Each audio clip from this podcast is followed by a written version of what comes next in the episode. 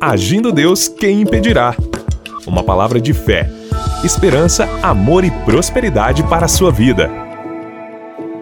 Olá, meus queridos! Muita paz, saúde, alegria, prosperidade para você. Eu sou o pastor Edson Nogueira e mais um dia com as nossas pérolas de sabedoria e no final eu vou orar por você e com você, tá certo? Espero que esteja tudo bem com você. Se não estiver, quero encorajar a sua fé a crer que vai melhorar. Iniciamos ontem, vamos prosseguir essa semana falando sobre obediência às instruções de Deus. Daqui a pouquinho eu vou entrar na palavra, tá certo? Fique com a gente, são reflexões curtas que você pode ouvir com tranquilidade.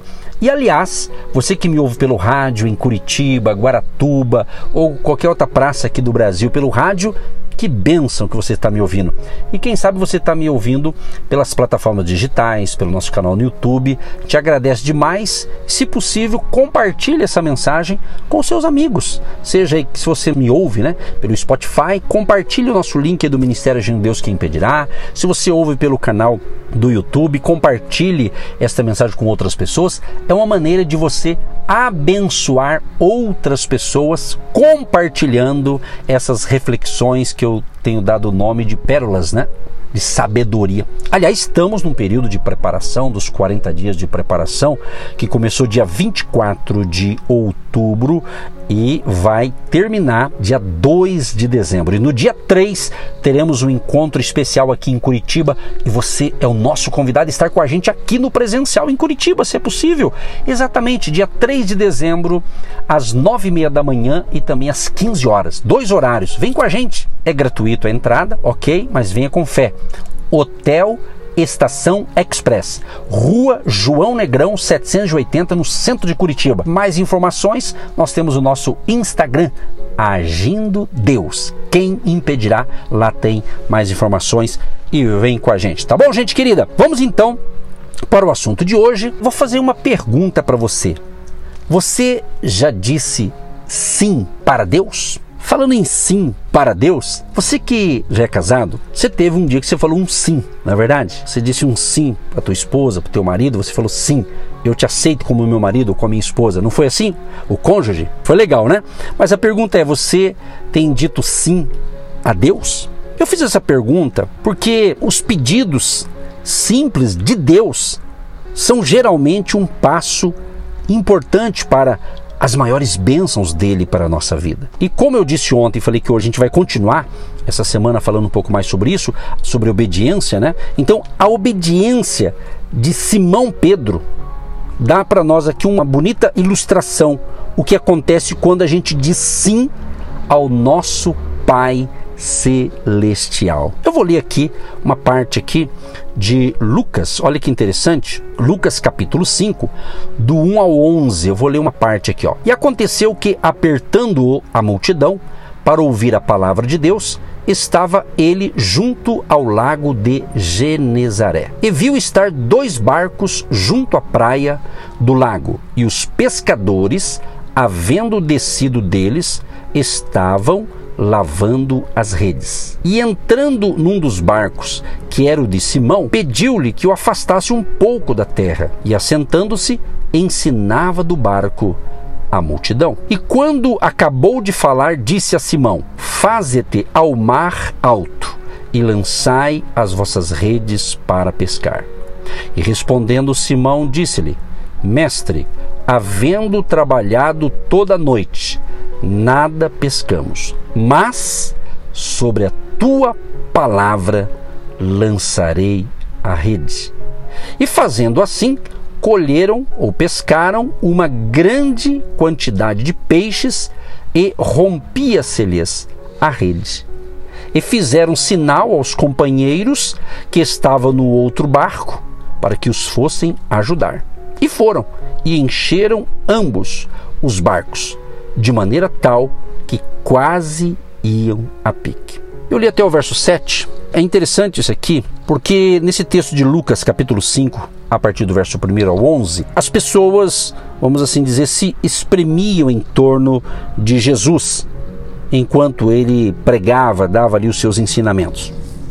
E Deus, o Senhor Jesus, né, ele quis usar o barco de Pedro justamente como uma plataforma flutuante para trazer a multidão até a praia e poder falar com aquele povo. Então, Jesus pediu ao futuro apóstolo que afastasse um pouco o barco da margem. Interessante que isso em si não foi um pedido grandioso, não, mas a disposição de Pedro abriu caminho para muitas bênçãos e a partir do exemplo dele, aprendemos como é essencial, minha gente, obedecer a Deus nos mínimos detalhes. Você notou aqui? O pedido não foi um grande pedido, mas o que valeu aqui foi a disposição de Pedro ouvir e aceitar a proposta de Jesus. É aqui que está a bênção. Interessante que imediatamente as pessoas foram abençoadas pela obediência de Pedro. Elas podiam ouvir as palavras de Jesus enquanto ele ensinava. Depois, quando a lição terminou, o seu ensinamento terminou, o Senhor disse a Pedro: Faze-te ao mar alto, ou volta ao mar alto, e lançai as vossas redes para pescar. Lucas 5, verso 4. Aqui a gente percebe claramente, novamente Pedro, ele teve a oportunidade de dizer sim ou não. Assim acontece comigo, assim acontece com você que está me ouvindo. Você vai estar diante de decisões que Deus vai dar um, algo para você fazer e você ou vai dizer sim ou vai dizer não. Não tem como, ah, eu vou ficar em cima do muro. Esse negócio de cima do muro é complicado. Ou é sim ou é não, ou faz ou não faz, entendeu? Nós temos que ter posicionamento, temos que se posicionar do lado da verdade, do lado certo. Então veja bem, Pedro pode até ter sentido tentado a não consentir.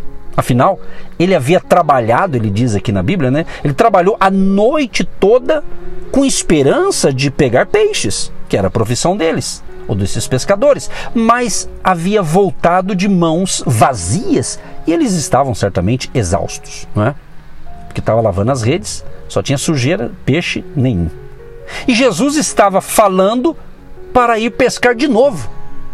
Então, era um pescador experiente, o Pedro. Mas observe um detalhe, amados. O que aconteceu como resultado da obediência de Pedro? No dia em que ele e seus colegas tinham considerado seu esforço de pescar uma perda total, eles trouxeram não apenas um, mas dois barcos abarrotados de peixe, diz aqui em Lucas 5, o verso 7. Pedro, ele dizer sim a Jesus, resultou num milagre que transformou completamente a vida daquele pescador. O que a gente está aprendendo então, queridos? A obediência é fundamental para o sucesso na vida cristã. E há muitos princípios, claro, que o ajudarão a entender isto por meio de uma perspectiva divina. É aqui que está a coisa bonita. É você entender a perspectiva divina. A perspectiva humana nem sempre está alinhada com os propósitos de Deus. Você dando um sim para uma orientação de Deus, você vai ser abençoado e ainda vai abençoar muita gente. Quando Pedro obedece, o povo foi abençoado, porque Jesus usou, como eu já falei agora há pouco, o barco de Pedro como uma plataforma flutuante para que ele tivesse mais até facilidade de se comunicar com o povo. Ainda mais que na época não existia som, microfone, essas coisas que existem hoje. Então houve ali toda uma estratégia e foi no barco de Pedro. Eu te pergunto, meu amado e minha amada, o tema de hoje eu perguntei no início, eu vou repetir. Você já disse sim a Deus? Então a obediência é fundamental. Interessante que a questão da obediência, porque a obediência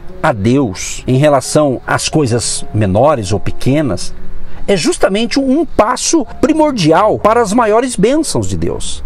Me lembro, quando falo disso, me vem à cabeça quando Jesus ele fala ali da, daquelas parábolas, a parábola dos talentos, né? Que tinha um certo senhor que ele distribuiu uma quantidade de recursos, para um ele deu cinco, para outro ele deu dois, para outro ele deu um, né? Cinco, dois e um. O que ganhou cinco e o que ganhou dois trabalharam, prosperaram e multiplicou o capital. O de 5 foi para 10, o de 2 foi para 4, dobrou. O que tinha um, o que, que ele fez? Ele enterrou, não produziu nada. Aí veio o acerto de contas. Ambos, os dois que produziram, fizeram a coisa certa, é?